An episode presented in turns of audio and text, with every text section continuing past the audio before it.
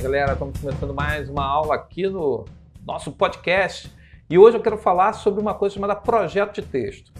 Veja bem, eu acho que você que dá aula para um aluno de quinto ano, sexto ano, uma das coisas que você pode começar a ensinar ao seu aluno é um projeto de texto. O que é um projeto de texto?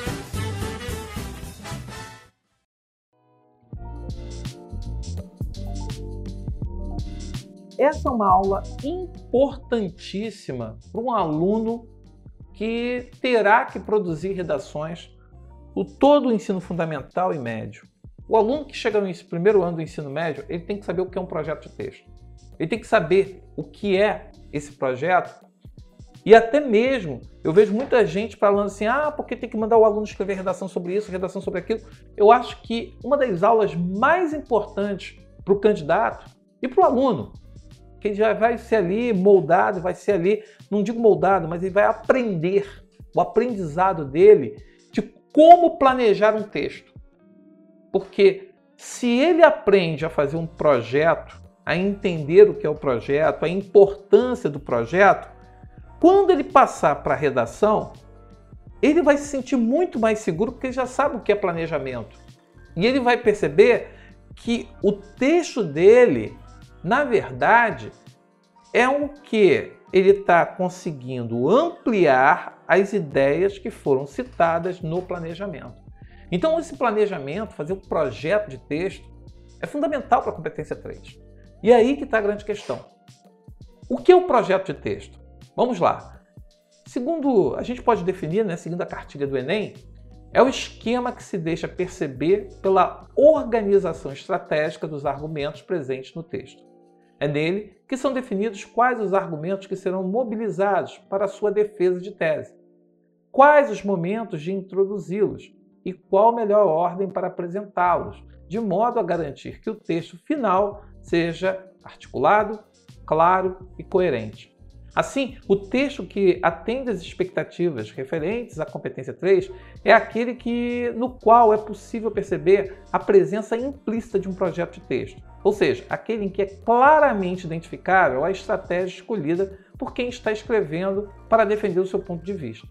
Então, assim, projeto de texto é isso, é um esquema em que eu vou organizar as minhas ideias e que essas ideias serão reproduzidas e serão utilizadas para estruturar o texto.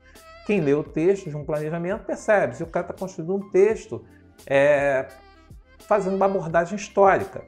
Eu vou falar da vacina, eu falo da vacina no passado. E aí eu falo da vacina no presente. Eu pego uma abordagem histórica para dizer como que a vacina ela acabou sendo organizada, a importância do poder público, a questão da cidadania, das pessoas tomarem consciência de como a vacina ela era fundamental para poder erradicar doenças e tudo mais. E você a partir daí contrasta com o presente. E como no presente essa percepção ela acaba sendo alterada até mesmo por setores que deveriam ser responsáveis por defender a vacina, que politiza ou que vai fazer com que a vacina ela seja colocada em questionamento, seja colocada em dúvida, seja colocada uma interrogação. E essa interrogação, ela acaba não construindo uma ideia ou não ajuda a esclarecer a posição do povo.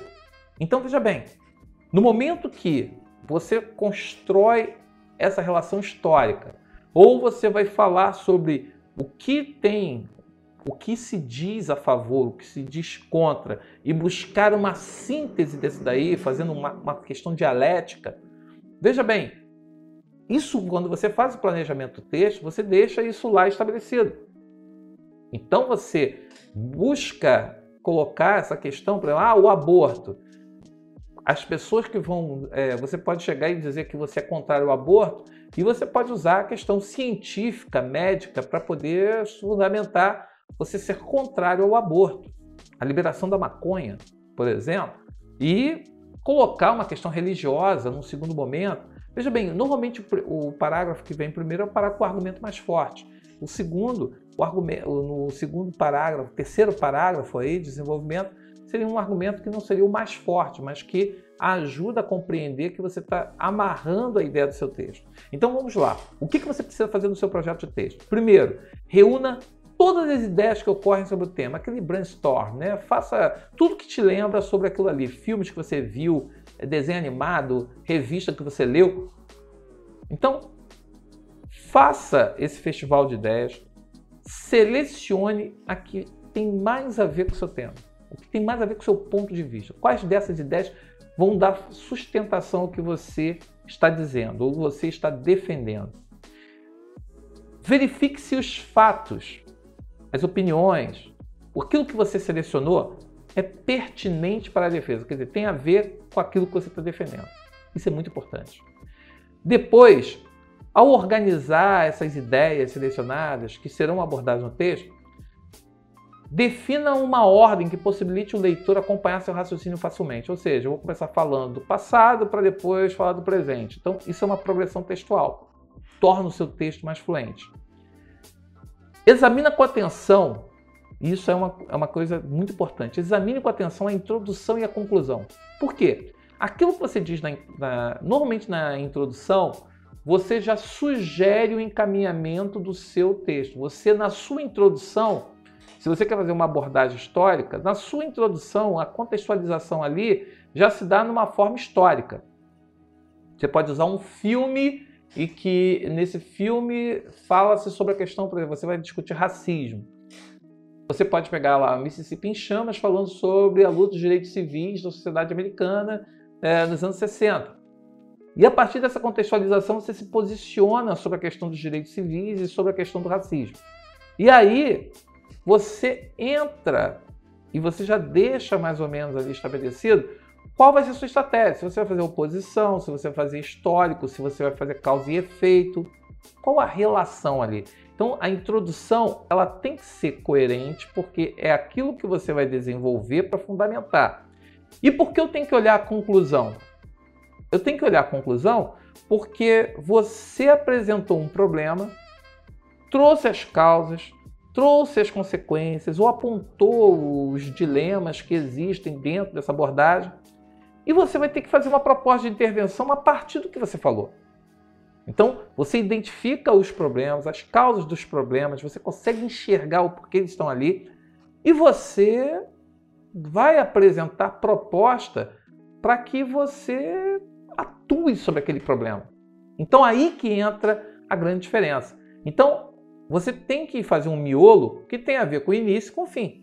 Se não tiver esse, essa relação, seu texto vai perder ponto. E, claro, evite usar informações, fatos, opiniões soltos no texto. De novo, o mito da caverna de Platão, o homem é lobo do homem, a nossa modernidade líquida, do Bauman. Cara, cuidado, porque aquilo que deveria chamar a atenção acaba atrapalhando, empobrecendo e causando uma incoerência, ou seja, competência 3 vai para o ralo. Siga esses passos. Vou repetir. Selecione as ideias, faça aquele festival de ideias e veja quais ideias são mais fortes e fundamentam a sua tese. Depois de fazer isso, verifique se essas informações, fatos, são pertinentes para a defesa do ponto de vista. Se não for, evite. Outra, procure definir, no caso, a ordem em que essas ideias serão apresentadas para tornar o texto fluente, articulado com o seu projeto. Depois, veja se esse miolo está em conformidade com aquilo que você começou e com o fim que você está dando, que é a proposta de intervenção. E evite apresentar informações, que, fatos que são completamente alheios aquilo que você diz, porque isso empobrece seu texto, isso tira ponto e a competência 3 vai para o ralo. Então, lembre-se, projeto de texto, faça projeto de texto, que no dia da prova vai fazer uma diferença para você. Você vai se sentir muito mais seguro já tendo um esqueleto que serve de base para você montar seu texto. Beleza? Então, até a próxima. Re reouça aí o, o projeto, veja aí de novo o podcast Veja se você aí não entendeu. Entendeu? Fala comigo, entra, me siga nas redes sociais e deixa bem claro lá o que você de repente teve de dúvida, o que você teve de problema. E pessoal, redação é prática, tá? Eu estou aqui te dando o norte. Agora pratique e vamos à luta. Até a próxima. Um abraço.